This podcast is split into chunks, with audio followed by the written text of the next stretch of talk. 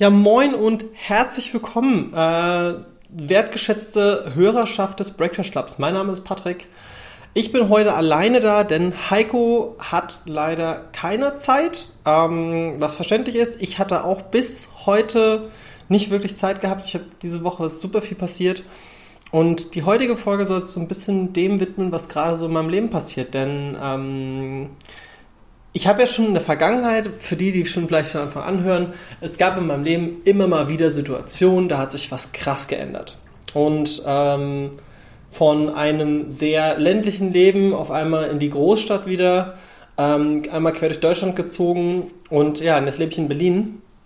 Und es soll heute so ein bisschen um meinen Job gehen, denn, ähm, beziehungsweise um meinen, meinen Berufswerdegang, denn ich habe ja, also es ist total verrückt, wie sich eine Situation in meinem Leben durch einen ganz groben Zufall zu meinem Hauptbusiness und der Gründung eines Startups geführt hat. Und ich dachte, ich erzähle euch heute mal kurz, was das überhaupt alles war und wo das angefangen hat.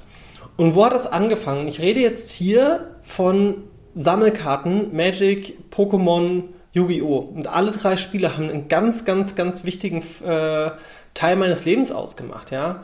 Ähm, ich dachte immer, meine allerersten Berührungspunkte wären Magic gewesen. Aber das ist nicht ganz korrekt. Denn meinen allerersten Berührungspunkt hatte ich wirklich mit Pokémon-Karten. Und wie, oder wie war das überhaupt gewesen? Und zwar, ich hatte, ich hatte, ich war mal zu Gast bei im Autokino ähm, das ist der Podcast von Max Nachtheim und Chris Nanu. Liebe Grüße an dieser Stelle.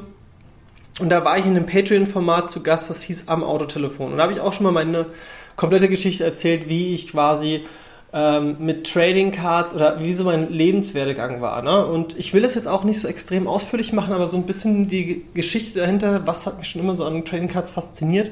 Und wie gesagt, ich stehe jetzt schon mit, mit, mit quasi beiden Beinen in der Gründung eines, oder ich, wir sind am Gründen, oder wir sind, wir sind quasi schon ein Startup, das ähm, auf den Markt gehen wird. Und das ist halt mega, mega spannend, denn hätte mir das jemand vor fünf Jahren gesagt, so, ey, keine Ahnung, hätte ich, hätte ich wahrscheinlich nicht, äh, wer weiß, hätte ich, damals hätte ich noch nicht dran geglaubt. Ähm, ich habe ja wirklich einen krassen Lebenswandel hinter mir. Wie gesagt, ältere Podcast-Folgen greifen das immer mal wieder auf. Und ich möchte heute wirklich nur zum, zum Kernthema kommen. Ihr merkt, ich habe das jetzt schon zweimal gesagt und habe währenddessen die ganze Zeit nur drum gesprochen. Typisch Patrick. Naja, kommen wir zum Thema. Alles hat angefangen, und jetzt versuche ich mich nochmal wirklich genau zurückzuerinnern, dass ich ähm, zu Zeiten meiner Konfirmation muss das gewesen sein noch einen Ticken früher, ich glaube ein halbes Jahr früher. Oder war ich doch eher? Nee, nee, nee, auf jeden, auf jeden nee, auf gar keinen Fall. Ähm, ich ging damals in Rammstein. Das ist ein, äh, da ist auch der Flugplatz von den Amerikanern. Ging ich auf die Schule. Und es war so, dass wir in der Schulzeit bereits, ähm, ja, wir hatten, äh, wie erkläre ich das? wir hatten damals, also Pokémon war in aller Munde. Ne? Die Gameboy-Spiele kamen raus. Ähm, Pokémon hat übrigens auch einen ganz, ganz, ganz wichtigen Ankerpunkt für mich in meinem Leben, denn Pokémon war eins der wenigen Verbindungsstücke, als wir damals aus diesem schönen Örtchen Quaidersbach weggezogen sind, wo mein bester Freund, mit dem ich auch heute immer noch befreundet bin. Ich meine, wir sind seit, boah, wir sind seit, ich glaube, dieses Jahr, wenn es 30 Jahre sind wir befreundet. Ne? Das ist halt schon, heftig, wenn man überlegt, wie viele Freundschaften gibt es im Leben, die so lange halten. Und auf jeden Fall, ähm, Pokémon waren damals für mich, ich weiß noch, die Pokémon-Spiele. Ich hole gerade echt weit aus, ne? Kurz fassen wird heute wahrscheinlich nichts. Aber gut, ihr wollt mich ja labern hören, deswegen hört ihr diesen Podcast. Ähm, ich hatte, ich war damals wegen einem, wegen einer Magenspiegelung genau im Krankenhaus gewesen. Und ich musste beobachtet werden, weil ich hatte früher sehr starke Probleme gehabt. Das Ganze ist um 97, 98 passiert. Genau, ich glaube, Pokémon kam wann raus? 97? Äh, Pokémon Game Boy Release. Ähm, Pokémon Rote und Blaue Edition. Ach krass, das war im Oktober 99. Ey, total verrückt. Dann ist das ja. Ja, das war genau ein Jahr, bevor ich den ersten Berührungspunkt mit Magic hatte. Genau. Am 8. Oktober 99 kam, ähm, kam die Gameboy-Spiele in Europa raus und ich weiß noch, dass ich am 8. Oktober wurde ich aus dem Krankenhaus entlassen. Und meine Mama ist damals mit mir zu Toys R Us gefahren. Vielleicht kennen das noch ein paar Leute von euch. Ist ja noch nicht so lange her. Ähm, und ich hatte damals diese Pokémon-Edition vorbestellt.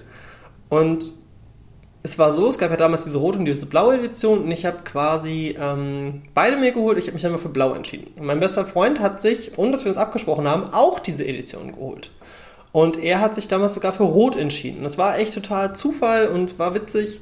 Ähm, ja. Was aber noch in diesem Jahr für mich ganz, ganz, ganz, ganz schlimm war, denn wir sind umgezogen. In diesem Jahr äh, sind wir aus dem schönen Örtchen Quadersbach weggezogen äh, in ein anderes possierliches Örtchen in Rheinland-Pfalz namens ähm, äh, Hütchenhausen. Und für mich war das die Hölle. So meinen besten Freund zu verlieren, äh, war meine größte Angst, weil, ey, zu der Zeit gab es noch keine Smartphones. Telefonieren hat noch Geld gekostet, da gab es keine Flatrates. Ähm, das war schon eine heftige Zeit für mich. Und also ich gehe mal davon aus für uns, ja. Und am Ende war es dann so gewesen, dass wir trotzdem über diesen Pokémon-Hype, der dann auf einmal da war, haben wir weiterhin Kontakt gehalten. Denn wir haben parallel gespielt und dann haben wir uns so alle ein, zwei Monate, glaube ich, haben wir uns gesehen. Hat mich meine Mutter mal dahin gefahren, dann hat mal meine, ist, äh, war Andreas mal bei uns gewesen, aber ich war mehr bei ihm, weil ich das einfach mehr mochte. Ähm, ich habe es zu Hause zu der Zeit, es war echt schwierig, ne? Trennung von den Eltern, Scheidung, äh, dann haben wir noch in so einem bescheidenen äh, Ort gewohnt, äh, in, in, in, einem unfertigen Haus gewohnt. Ey, das irgendwann vielleicht erzähle ich das mal, aber das war schon eine heftige Zeit. Und trotzdem hatte ich meine Zeit mit Pokémon. Und Pokémon hat mir halt echt so einen krassen Stützpfeiler gegeben. Ich glaube, deswegen habe ich diesem, diesem, dieser, dieser Welt auch so viel zu verdanken, denn ich hatte zu der Zeit echt ein scheiß Leben. Also sorry, dass ich das so sage und da kann auch meine Mutter nichts für. Ähm, aber mein Vater hat uns halt einen Stich gelassen und das war echt heftig, weil du hast halt die ganze Zeit immer gut Geld bekommen. Ich hatte Taschengeld, ich hatte, mir hat an nichts gefehlt und dann auf einmal haut er ab und lässt uns halt quasi im Robot zurück und wir hatten halt nichts mehr und ich musste anfangen, selbst mir zu überlegen, wie kann ich denn Geld verdienen, ja, weil ich war ein sehr verwöhntes Kind und ich auf einmal hieß es ja, gibt nicht mehr. Gibt es halt einfach nicht mehr. Und deswegen hatte ich mich dann auch so intensiv mit Pokémon beschäftigt. Ähm, wie kam es jetzt dann zu den Kartenspielen? Ein Jahr später oder im, im Laufe des Jahres kamen dann ja auch die Pokémon-Karten raus. Jetzt muss ich nochmal kurz gucken. Pokémon TCG Release ähm, Base Set. So, das Grundset kam raus im Dezember 99. Und zwar zwei Monate nach dem Pokémon-Hype. Und ich weiß, dass bei uns in der Schule auf einmal alle sich um dieses Thema gekümmert haben. Denn ähm, es war einfach krass, denn, denn Pokémon war nicht nur auf dem Gameboy, sondern es gab jetzt auch diese Karten. Und mein bester Freund hat sich damals nur um die Spiele, hat nur die Spiele gezockt und wie gesagt, wir haben uns ja nur so ein oder zweimal äh, gesehen pro, ja, sagen wir, mal, sagen wir mal, wir haben uns einmal im Monat gesehen ungefähr, ja. Pokémon war er aber nicht drin, aber ich war da total drin auf einmal. Er hat quasi auf Stuhlefurt gesammelt und auf einmal habe ich gemerkt, weil ich schon immer so ein Flohmarktmensch war, hey, ähm, also ich habe früher immer mal wieder auf Flohmärkten ein bisschen Geld verdient und habe recht früh gezeigt bekommen, wie man quasi Sachen also wie man Sachen verkauft. Und in dieser Phase habe ich dann für mich selbst gelernt, wie kaufe ich denn, oder beziehungsweise es gab eine Situation, und ich glaube, das ist so die, wo mir in Erinnerung bleibt, ob das die erste Situation war, weiß ich nicht, aber es gab die Situation, dass auf dem Schulhof jemand ein japanisches Zubat hatte. Ja, für die, wo jetzt nicht so tief im Pokémon sind, das ist ein recht normales Pokémon. Aber es war eine japanische Karte. Und das war bei uns auf dem Schulhof super selten. Und ich wusste, es gibt jemand, der hat einen Garados. Ähm, und das war glitzernd. Und das Zubat war nicht glitzernd, das war japanisch. Und auf einmal habe ich gemerkt, wie jemand, also ist, jemand hat dieses Garados für das Zubat hergegeben. Und das fand ich mega krass, weil ich dachte mir noch so, also nur weil die Karte jetzt so, ne, also mir war schon bewusst, das ist eine nicht glänzende, aber es ist halt japanisch und irgendwie habe ich da so meinen ersten Ankerpunkt gefunden, okay, wenn ich jetzt Pokémon-Karte XY organisieren kann, kriege ich vielleicht sehr viel mehr dafür. Also habe ich mich darum gekümmert, dass ich diese japanische Zubat-Karte oder ich bekommen habe irgendwie oder was, was ein Äquivalent dazu. Lange Rede, kurzer Sinn, es wurde viel getauscht auf dem Schulhof, es wurde viel gehandelt und es gab immer noch so diese drei mystischen, legendären Dinger. Das waren halt wirklich für uns nicht die legendären Pokémon, wie man so aus den Spielen kennt, sondern es war wirklich Glurak, Bisaflor und Totok. Und diese drei sind ja auch heutzutage mit die wertvollsten Pokémon-Karten der ersten Generation. Ähm, und es war so, dass diese Karten bei uns einfach nicht auf dem Schulhof verfügbar waren. Und ich weiß noch, ich war damals bei einer, ähm, bei einer Bekannten von meiner Mutter, äh, den, der ihr Sohn hat auch gespielt oder gesammelt und der hatte zwei Bisaflor. Und das war so krass. Und ich habe den damals richtig viel dafür gegeben. Und auf einmal kam ich auf den Schulhof und ich hatte das einzige Bisaflor. Und auf einmal war es halt richtig krass, denn dieses Bisaflor hat mich dazu gebracht, dass ich auf einmal, ich habe auf einmal so eine Form von Ansehen bekommen. Und ich weiß nicht, vielleicht habe ich zu der Zeit mich auch ähm, dadurch, ich war halt ein bisschen dicker und äh, also ich habe mich, ich war halt einfach zu der Zeit wahrscheinlich recht normal, aber man findet das ja als Kind immer ein bisschen anders. Und es war dann halt am Ende so gewesen, dass ich auf einmal mir so ein, so ein bisschen so einen Namen gemacht habe. So, oh krass, hier, Patrick hat als allererstes dieses, ähm, dieses Bisaflor und auf einmal wurde ich mit Angeboten überschüttet. Und ich habe dann damals das so gemacht, dass ich wirklich ein bisschen gewartet habe und habe dann halt irgendwann ein Angebot bekommen für richtig, richtig, richtig. Also ich habe richtig viel Karten bekommen für dieses Visa Flow. Und ich habe dann so schon im Kopf ausgemacht, okay, die in die Karten, alles klar, und dann habe ich getauscht. Und auf einmal habe ich gemerkt, dass ich durch dieses Tauschen von den Karten mehr bekommen habe und immer mehr. Und, und dann habe ich quasi die gegen die, zwei davon gegen äh, einen davon. Und ey, ihr wisst, wie Marktwirtschaft funktioniert. Auf einmal hatte ich innerhalb von kürzester Zeit einen sehr, sehr soliden Bestand. Und es war erstmal nur Traden. Und irgendwann, und jetzt kommt der Punkt, irgendwann gab es diesen Moment, in dem ich das erste Mal Geld bekommen habe für diese Karten. Und auf einmal habe ich gemerkt, ey, ich kriege von zu Hause nicht mehr viel oder nur wenig. Meine Mutter hat echt ihr Bestes getan. Es tut mir auch immer noch leid, dass ich zu der Zeit echt so schwierig war. Aber ey, ich war voll in der Pubertät, was soll ich machen? Ähm, naja, auf jeden Fall habe ich dann gemerkt, okay, wenn ich Produkt XY kaufe um es, und, und es dann wieder verkaufe, bekomme ich dafür Geld. Ähm, nee, stopp, gekauft habe ich erstmal nicht, ich habe erstmal nur verkauft. Dann habe ich aber gemerkt, dass mir die Karten ausgehen. Ne? Und dann habe ich gemerkt, okay, wenn du jetzt selbst aber Geld ausgibst, dann machen wir das auch so. Ne? Und dann war es aber auch wieder verrückt, denn ich habe irgendwann realisiert, dass ich ähm, gerne mehr kaufen wollen würde, aber ich habe nicht mehr so viel Geld und dann, dann war es halt auch so, okay, vielleicht ist es doch ein bisschen zu viel und keine Ahnung. Aber dann kam der Moment, in dem ich ähm, herausgefunden habe, dass es auf dem Schulhof jemanden gibt, der sucht Karte XY und eine andere Person hat die. Und ich habe gefragt, was gibt es mir denn dafür? Und er meint so, ja, 4 Mark. Und dann habe ich gesagt, okay, gib mir mal einen Moment. Und dann bin ich quasi einmal über den Schulhof drüber und ich wusste damals schon, wer hat welche Karten. Und ich habe dann eine Person gefragt, so, hey, was willst du für die Karte haben? Er so, ja, drei Mark. Und ich so, wie wäre es mit zwei Mark? Und dann hat er gesagt, okay, dann habe ich ihm quasi zwei Mark gegeben, habe die Karte gekauft, bin zu dem anderen gegangen und habe zu ihm gesagt, so, hier für vier Mark. Und das war der Auslöser. Und dann habe ich irgendwann, damit habe ich dann quasi auf dem Schulhof angefangen, mir sozusagen mein Einzelhändlerwissen in einem ganz Grundstadium auszubauen, weil auf einmal war für mich so, ich kaufe Sachen oder ich, ich schaue, wer hat welches Produkt X zum Preis von X, um es zu verkaufen an Person Y zum Preis Y. Das war der große Beginn von dem, bei dem ich jetzt heute ähm, in Berlin stehe und sage, hey, ich äh, kann jetzt quasi, ähm, ich baue ein Startup äh, oder wir sind am Startup bauen, das äh, wahrscheinlich weitreichenden Einfluss auf den europäischen Markt haben wird. Und das finde ich halt mega spannend. So, was hat das Ganze jetzt mit Magic zu tun? Ein Jahr später, ich wurde in Kur geschickt, das weiß ich auch noch. Ähm, und es war auch total verrückt, denn ich war im Sommer in Kur. Und da war, jetzt müssen wir mal gucken, da kam Pokémon Gold und Silber, glaube ich, raus. Äh, Pokémon Gold Silber und zwar Release. Genau, Pokémon kam ein Jahr, war es ein Jahr später? Es kam November 99 raus. Oder kam da Kristall raus? Ich weiß es nicht mehr. Ich glaube, da kam Kristall raus. Ist auch egal. Auf jeden Fall, ich war in Kur und ähm, jetzt weiß ich wieder, was da rauskam. Der Game Boy Advance war da neu gewesen. Gucken wir noch mal ganz kurz. Der Game Boy Advance. Man merkt, man hat solche Stützpfeiler. Ähm,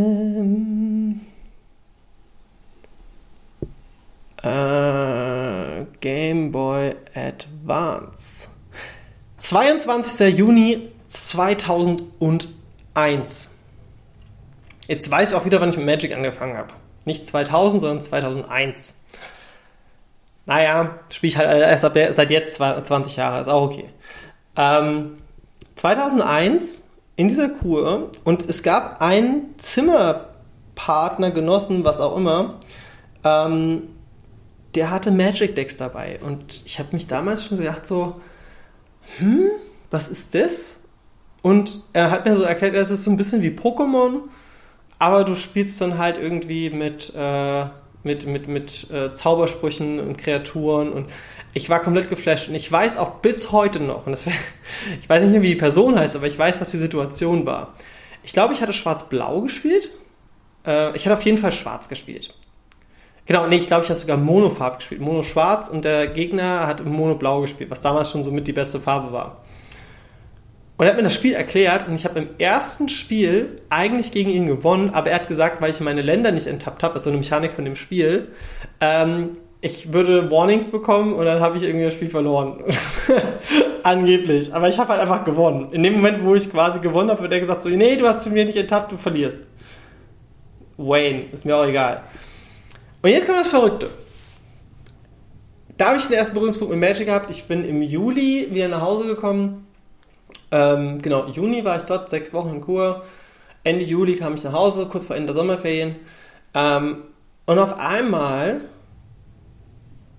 besuche ich meinen besten Freund und er sagt, ey, wir haben was Neues, wir spielen jetzt Magic. Und ich so, das ist jetzt nicht wahr, ne? Das habe ich, hab ich irgendwie vor, äh, habe ich in der Kur hier gelernt. Ähm, und was ich mit dieser Zeit so verbinde, ist halt zum Beispiel, wir haben viel Subway to Sally, Hammerfall, Blind Guardian zu der Zeit gehört und haben quasi auf dem Teppich von meinem besten Freund dann zu, mit, den, mit den Leuten aus unserem Freundeskreis Magic gespielt. Und das war irgendwie eine richtig geile Zeit. Und das war auch so, wo es mir dann auch, ja, einfach auch so wieder besser ging in meinem Leben. Und dann habe ich gemerkt, so Magic ist nicht nur da, wo ich jetzt bin. Wir sind damals auch schon umgezogen wieder. Wir mussten von München aus nach Rammstein. Und in Rammstein hatte ich dann so die Konnektivität gehabt, wieder zu Leuten, so, hey, ne, Magic, ähm, wurde auf einmal überall gespielt. Ne? Und ich habe gemerkt, so, ey, mit Magic kannst du ja auch Geld verdienen. Und dann habe ich halt gemerkt, so, okay, kaufst Karte XY, verkaufst die wieder, habe damals auf meine allerersten Käufe auf Ebay gemacht. Oh Gott, das weiß ich auch noch, ich habe einen Lightning Angel einfach ersteigert aus Apokalypse, das weiß ich noch ganz genau. Ich habe den einfach nicht bezahlt, weil ich kein Geld hatte. ja, habe ich eine schlechte Bewertung bekommen meinem allerersten Ebay-Profil glaube, das habe ich irgendwann löschen lassen. Keine Ahnung, war mega dumm. Einfach mal so mitsteigern. Ich hätte auch gar keine Ahnung, nur das ist ein cooler Engel, den kaufe ich mir jetzt. Ähm, ja, zwei Jahre später, also Magic war auf einmal für mich voll das Thema. Und ich habe viel gelernt. Ich hatte, ich, äh, an dieser Stelle ähm, an einige Klassenkameraden, mit denen ich Magic gespielt habe, äh, einen Gruß raus. Die haben mich irgendwann mal über den Tisch gezogen, weil sie so meinten, so, haha, die ist auch rare, die ist auch selten, komm, wir tauschen. Und wir getauscht, so, ja, die ist halt einfach wenig wert und deine ist voll viel wert. Da habe ich draus gelernt. Ja, das erste, was ich gelernt habe, dumm, dumm, dummes Kinderdenken, sorry, auch wenn ich zu der Zeit schon, oh Gott, 2001 war ich 6, 15, 15, 16 rum. Ähm, genau, ich wurde 16. dann habe ich einfach nur gedacht, so, ah ja gut, wenn es so läuft, ne? Und ähm, das hat mich schon ganz schön geformt, aber ich fand es irgendwie immer scheiße. Deswegen habe ich halt auch für mich gelernt, so, nee, mach's auf dem richtigen Weg, verarsch keine Leute. Aber ich war vorsichtiger seit dem Zeitpunkt, wenn ich Sachen gekauft habe oder getauscht habe. Ja, dann kam der Moment, da ist in der Schule, ich war 16, es ging langsam auf die letzten Jahre zu, ne, 2002, ich glaube 2003 bin ich von der Schule runter, ähm, bin auf die weiterführende dann noch gegangen und dann war es so, dass ich die letzten zwei Jahre, aber weil wir halt Magic spielen wollten und einen geilen Ort haben wollten zum Zocken, bin ich so mit dem Rektor gelaufen und gesagt, so, ich würde gerne eine AG gründen. Magic, weil er wollte jetzt zaubern. Ja, äh, nee. so ein Sammelkartenspiel, wir würden ganz gerne da, äh, also so ein Kartenspiel, das würden wir gerne spielen, da spielt man so gegeneinander, das ist so ein, wie ein Gesellschaftsspiel, Brettspiel. Ja, so ist genehmigt. Und auf einmal habe ich die Magic AG gegründet. Und äh, wir haben damals nach der Schule da immer gesessen. Und ich weiß jetzt auch noch, und jetzt kommt noch der Punkt, warum ich jetzt noch Yu-Gi-Oh! erwähnt habe. 2003 kam Yu-Gi-Oh! in Europa raus und in Deutschland. Und ähm, ich hatte mir meinen ersten Booster gekauft. Äh, übrigens, meinem allerersten Booster, den ich mir gekauft habe, das war von Magic Apokalypse. Da war äh, ein ähm, Cavo-Mauler drin, den habe ich auch noch heute. Also ich glaube nicht mehr die exakt gleiche Karte, aber ich habe mir die Karte nochmal organisiert. Ähm, und bei Yu-Gi-Oh! war es ein Metal Raiders Booster, da habe ich einen Sangan drin gehabt. Äh, Yu-Gi-Oh! war halt auch voll das Thema, weil es eine Serie gab und hin und her. Und dann haben wir quasi statt Magic haben wir dann mehr Yu-Gi-Oh! gespielt, habe dann zwei, drei Jahre Yu-Gi aktiv gespielt. Dann äh, hatte ich so ein, zwei recht große Erfolge und habe dann aber irgendwann gesagt, so, ah nee, ich, ich war frustriert. Ich habe in einem sehr, sehr großen Turnier, in einem wichtigen Finale 1-0 geführt und habe dann quasi 2-1 verloren, weil ich zu gierig war. Und da habe ich auch draus gelernt. Aber das hat mich so gebrochen, dass ich dachte so, ich höre jetzt erstmal mit Trading Cards auf. Und habe damals alles gequittet, habe alles verkauft.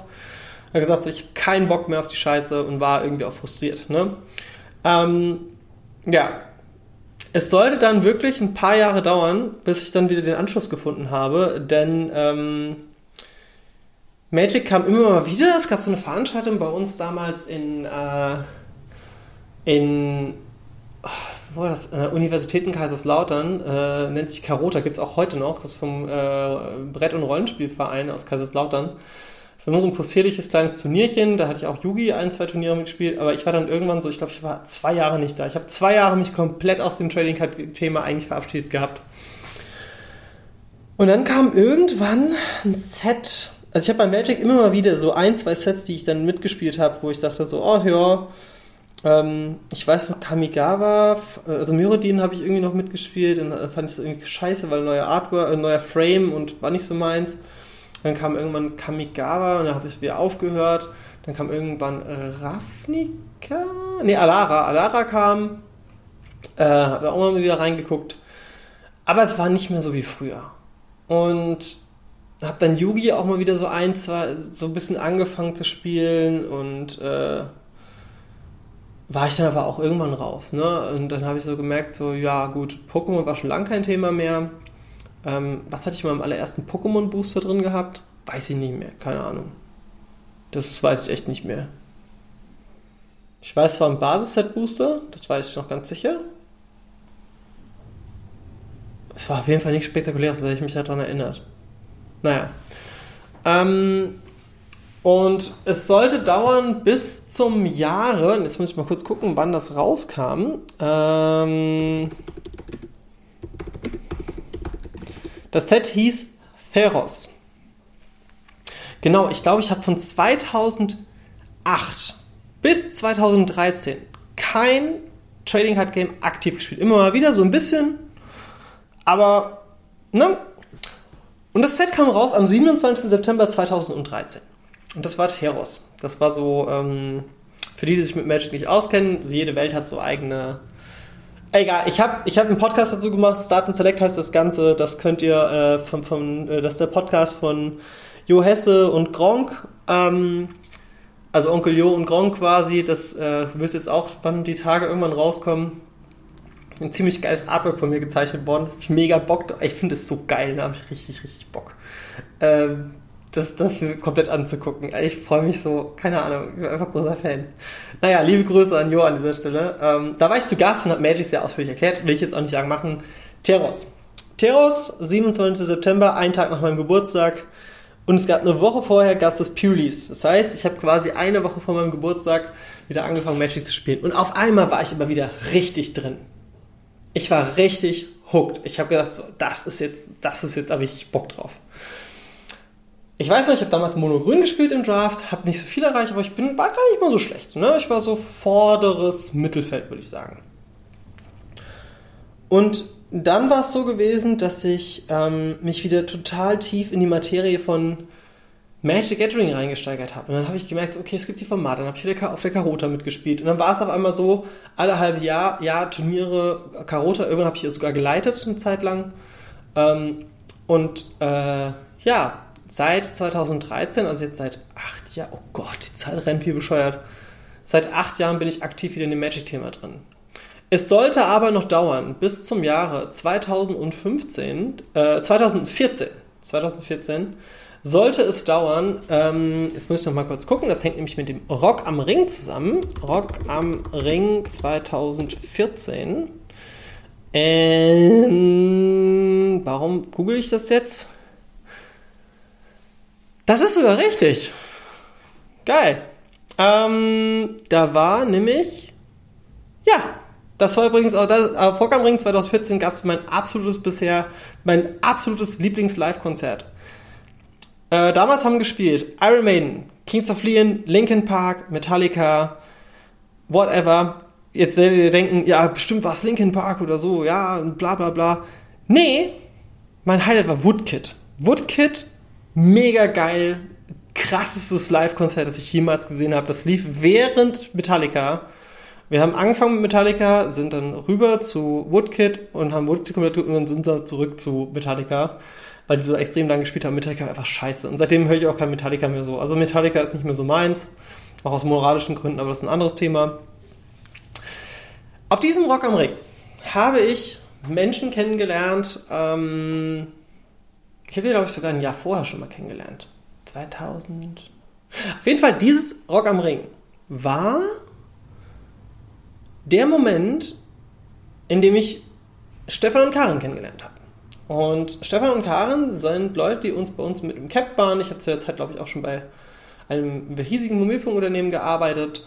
Ähm, und habe quasi dort dann mit äh, Karin, Stefan und, so, war halt in unserem Camp, haben uns alle super gut verstanden und äh, ja, das Ende vom Lied war, dass wir, dass ich damals ein Versprechen gegeben habe, dass ich bis zum September, äh, zum 1. September 2015 mich selbstständig machen werde. Und das habe ich dann gemacht ich habe natürlich bis zum August hatte ich noch so gedacht, so, ah ja, nee, ah ja, ne, so sollen wir machen. Und ähm, dann habe ich aber gemerkt, ey, ich will mich wieder tief in die Materie einarbeiten, Magic, ich mache mich jetzt selbstständig.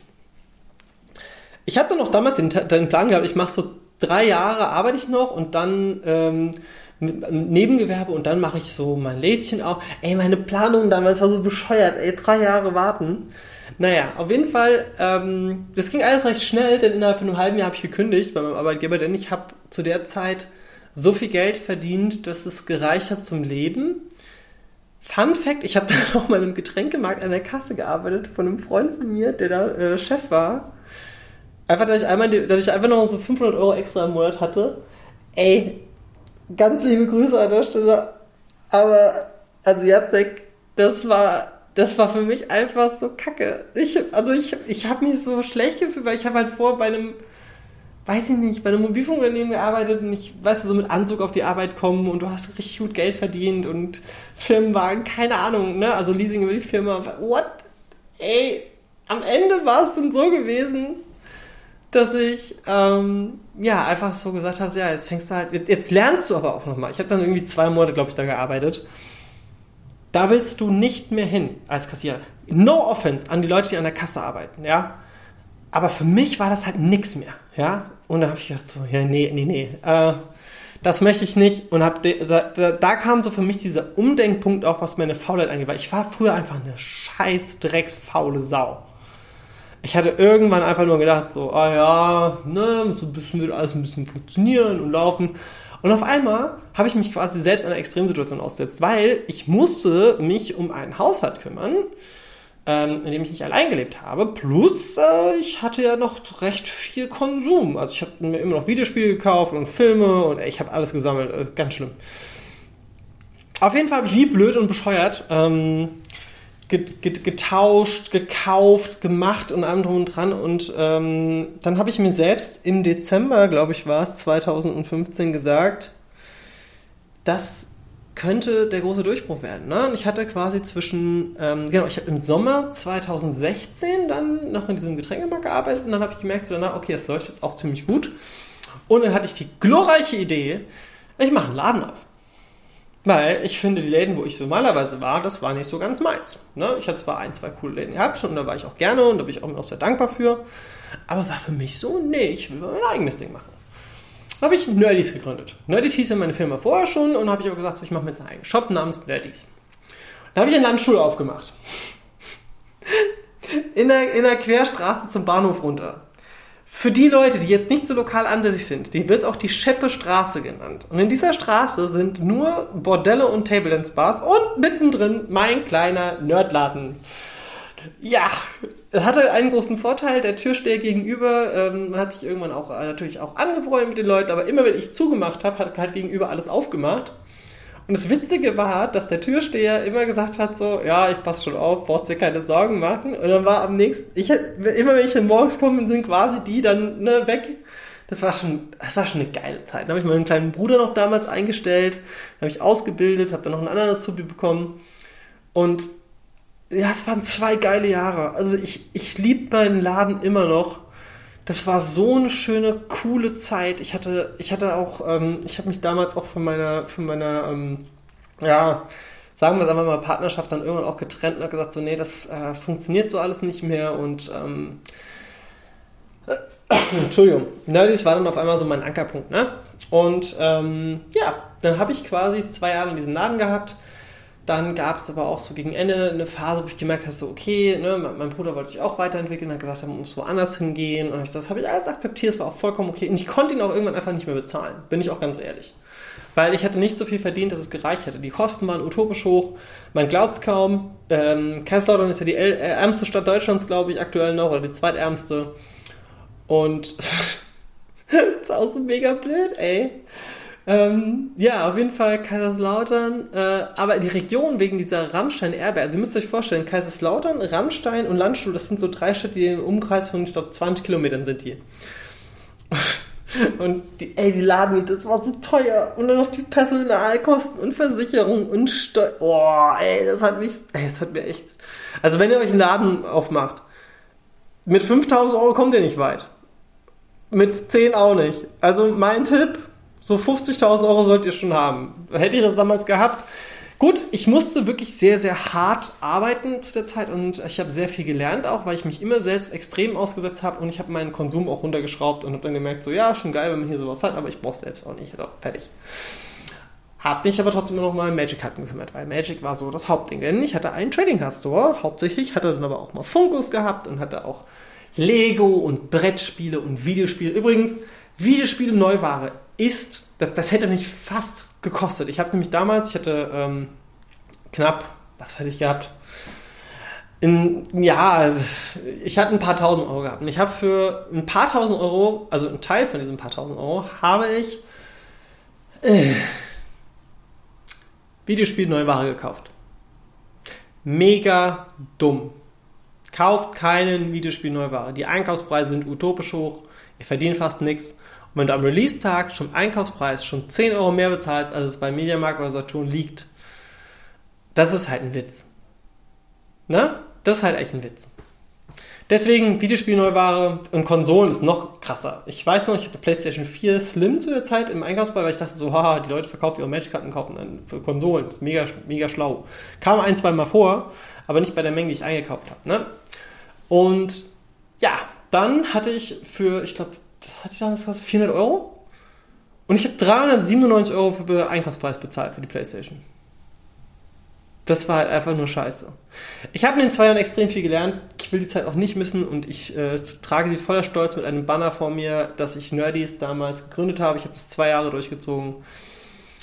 Und dann kam der Moment, wo ich eigentlich schon wieder an einem Punkt, wo ich sagte, ich brauche eine Veränderung, das funktioniert jetzt gerade alles nicht mehr so für mich.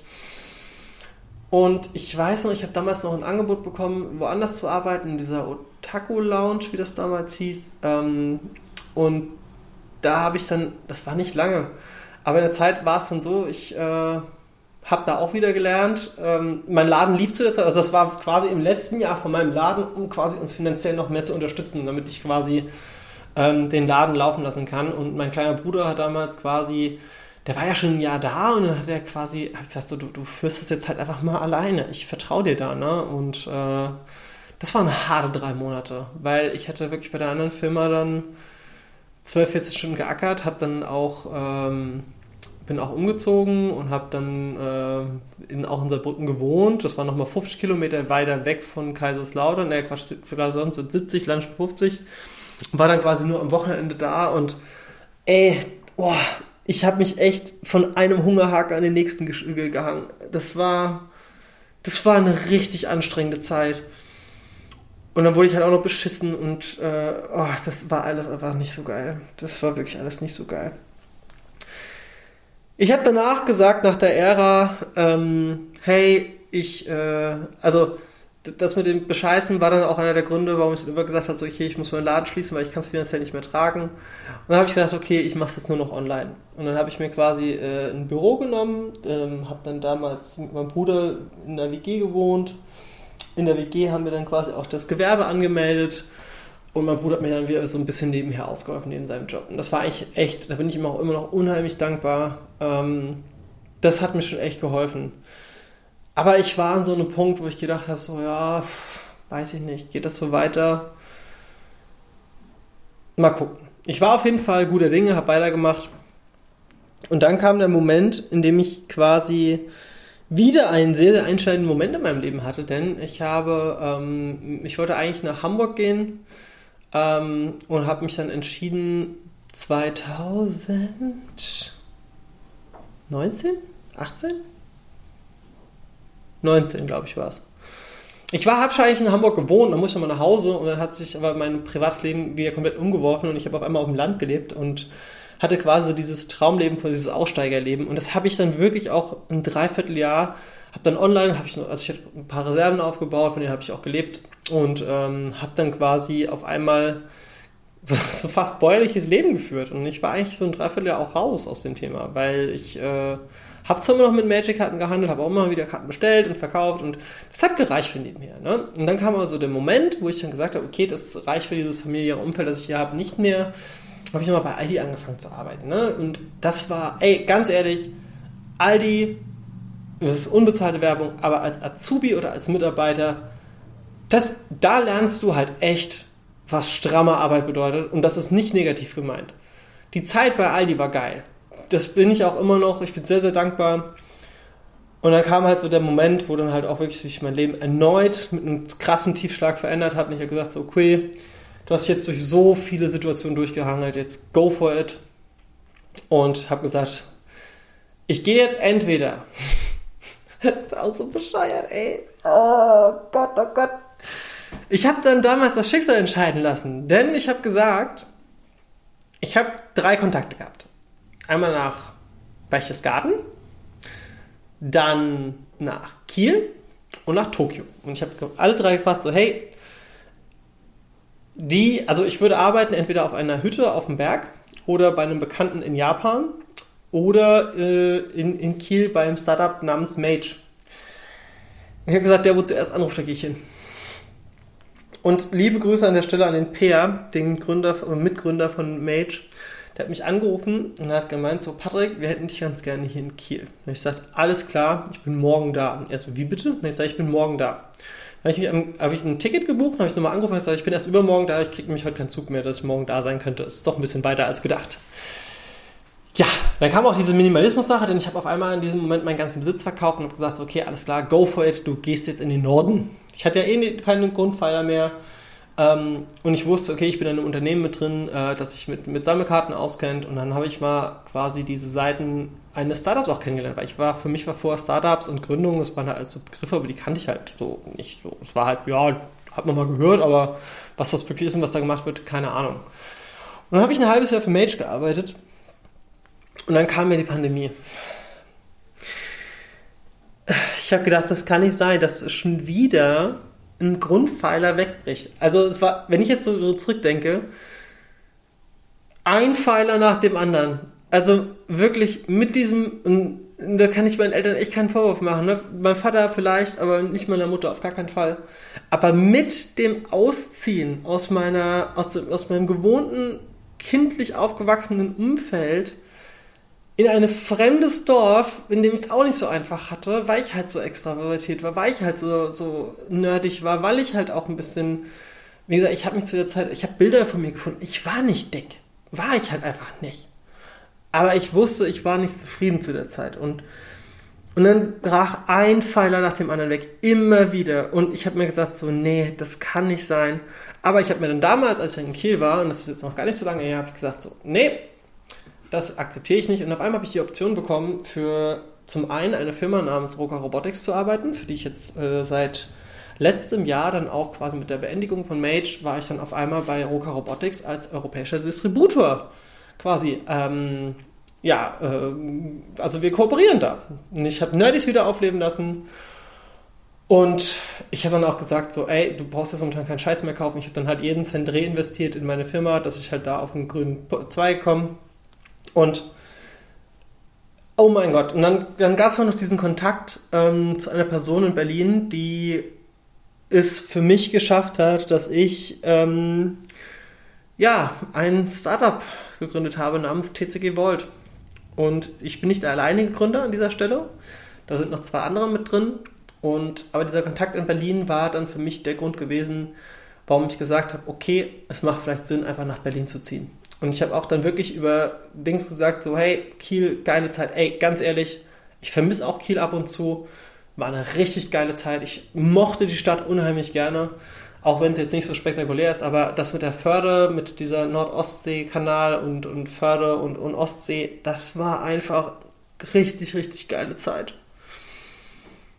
Und es war wieder ein Kapitel, das abgeschlossen war. Und auf einmal bin ich nach Berlin gegangen. Und das Ganze ist jetzt fast ein Jahr her. Ein Dreivierteljahr ist das jetzt her. Mitten in der Pandemie. Und auf einmal stehst du da und bist, dadurch, dass ich über die Jahre mir ein riesen Netzwerk aufgebaut habe, war ich halt auch so in der Magic-Szene bekannt, also als Händler. Ne? Jetzt nicht so extrem bekannt, aber mit dem Moment, wo ich mit Rocker Robotics in Verbindung gebracht wurde mit Mage, als ich eine Zeit lang gearbeitet habe, war ich doch schon ein bisschen bekannter gewesen. Und das hat sich positiv auf meine Verkäufe natürlich auch ausgewirkt mit diesen, ähm, also mit, mit Rocker Robotics und allem drum und dran. Und auch was das Startup-Gründen angegangen ist, weil ich hatte echt eine lange, lange Zeit immer wieder Durchstrecken. Und ich bin ganz ehrlich, diese Woche, also heute ist Sonntag, wir sind jetzt im Mai, wenn ihr diese Folge hört. Oder vielleicht auch ein bisschen später. Der 2. Mai 2021. Und das ist das erste Mal in meinem Leben, dass ich ein Polster mir aufbauen konnte, mit dem ich jetzt wirklich mich mal ein paar Stunden am Tag mal zurücklehnen kann und nicht immer durcharbeiten muss. Weil ich bin ganz ehrlich, ich hatte auch Phasen, da habe ich ein bisschen weniger, wie gesagt, das Dreivierteljahr auf dem Land, das war wunderschön. Da habe ich dann halt wirklich auch nur so häusliche Arbeiten gemacht und Garten und mit Tieren gearbeitet und whatever. Ähm, ja, so eine, so eine Patchwork-Papa-Rolle, das war ganz, ganz schön, ganz, ganz tolle Zeit.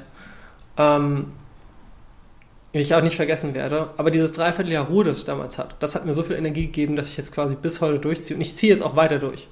Und jetzt habe ich quasi den Grundpfeiler seit gestern, also wenn ihr das hört, ist Sonntag, seit dieser Woche, also die letzte Woche, letzte Aprilwoche 2021 ist vielleicht die entscheidendste Woche meines Lebens, was den weiteren Verlauf angeht. Denn in dieser Woche habe ich, ähm, ja, einen sehr, sehr, sehr wichtigen Grundpfeiler für das äh, Startup quasi auf den Weg gebracht. Und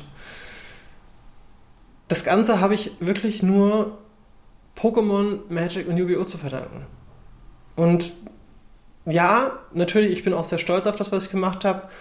Ich habe tolle Sachen. Ich war auf der ganzen Welt unterwegs für Sammelkarten zu kaufen. Ich habe so viele coole Leute kennengelernt.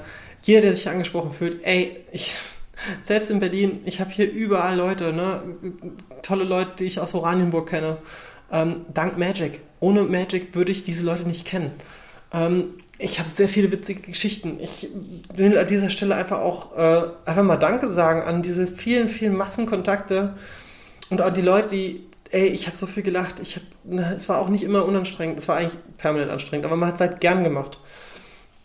Und jetzt kann ich endlich sagen, es hat sich echt gelohnt, so lange durchzuhalten. Und was will ich mit dieser Geschichte sagen? Ey, wenn ihr mal eine Phase habt im Leben, die ist scheiße und es kommt eine beschissene Phase danach, haltet einfach durch. Irgendwann kommt der Moment und dann kippt das und dann wird es einfach nur positiv. Wichtig ist nur, dass ihr das findet für euch, was euch Spaß macht und was euch erfüllt. Weil ich habe so viele Jahre in einem Umfeld gelebt, das mich nicht erfüllt hat. Und ich habe es dank dieser Sammelkartenspiele aus diesem Umfeld rausgeschafft. Und wenn ich jetzt so zurückdenke, vom allerersten Pokémon Gameboy-Spiel bis heute zu Roger Robotics, TCG Vault, Nerdies, das sind halt einfach 20, fast 25 Jahre, in denen ich so viel erlebt habe und es waren immer diese Karten mit dabei. Und das ist einfach für mich was, wo ich sage, hey, da bin ich stolz drauf. Das war eine geile Zeit und ich freue mich so extrem, weil ich bin noch lange nicht am Ende, ich bin jetzt am Anfang. Und das wird richtig, richtig geil noch und da freue ich mich einfach drauf. Ja, jetzt habe ich eine Dreiviertelstunde. Scheiße.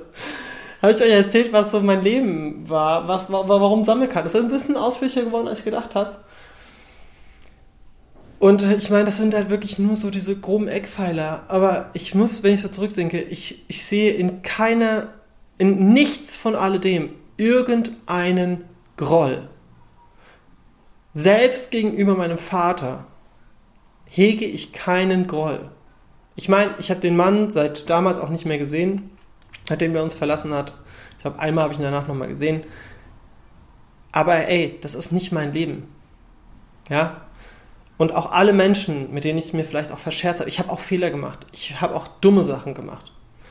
Aber ich habe daraus gelernt. Und das macht mich zu dem, was ich heute bin.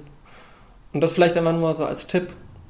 Wenn ihr einen Traum habt und ihr sagt euch, ihr könnt das umsetzen, dann seid euch wirklich sicher, ihr wollt das umsetzen und macht es. Und ich habe es wirklich, wirklich, ich habe keinen Moment meines Lebens, keinen einzigen, in dem ich sage, das bereue ich.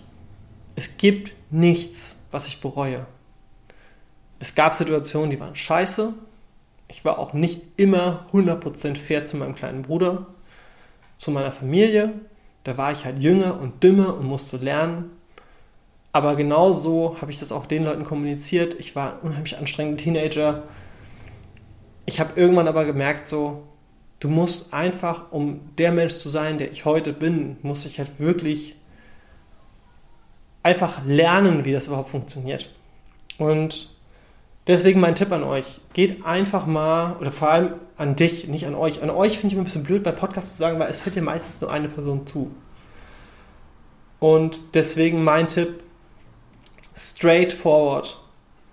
An dem Traum festhalten. Und ich meine, bei mir, in dem Moment, wo ich das erste Pokémon-Spiel nach dem Krankenhausaufenthalt in den Händen hielt, und ich weiß, ich habe das noch ganz genau vor Augen.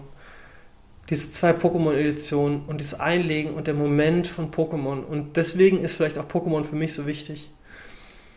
Ähm, auch wenn ich ein, ein, äh, eine Company quasi aufmache oder aufgemacht habe, die sich mit, ja, hauptsächlich Magic, aber es wird auch Pokémon dazukommen, es wird auch Yu-Gi-Oh! dazukommen und viele andere Kartenspiele.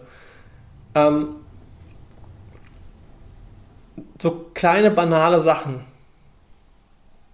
Ich habe auch mit meiner Mutter da vor kurzem drüber gesprochen. Ich habe gesagt, so wer hätte gedacht, als ich meine ersten Karten gekauft habe, dass ich irgendwann damit mal quasi meinen Alltag, mein, mein, mein täglich Brot verdiene.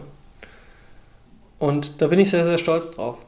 Und wie gesagt, ich bin erst am Anfang, es kommt noch ganz viel und ich freue mich auf jeden einzelnen Moment. Ich freue mich auch wieder Freunde und Bekannte zu sehen nach der Pandemie, äh, Händlerkollegen zu sehen, ähm, wo viele auch zu Freunden geworden sind. Das muss ich an dieser Stelle auch mal sagen. Ne? Also ich meine, es gibt natürlich immer diese Kontakte, aber ey, so viele Dinge. Auch wenn ich jetzt nochmal hier mit Heiko, Heiko hat irgendwann auch vor ein paar Jahren angefangen mit Magic, das ist jetzt auch schon zwei Jahre, glaube ich, her. Und was sich dadurch auch wiederum ergeben hat. Und dann spielt Jana spielt ja auch Magic. Und das ist so schön, auch gerade bei Jana, so die nächste Generation zu sehen, die halt sich mit Magic auseinandersetzt. Und das ist einfach geil. Und ich bin da einfach stolz. Und nehmt nicht zu verbissen, also wenn man etwas erzwingt, funktioniert es nicht. Das kann ich schon mal direkt sagen.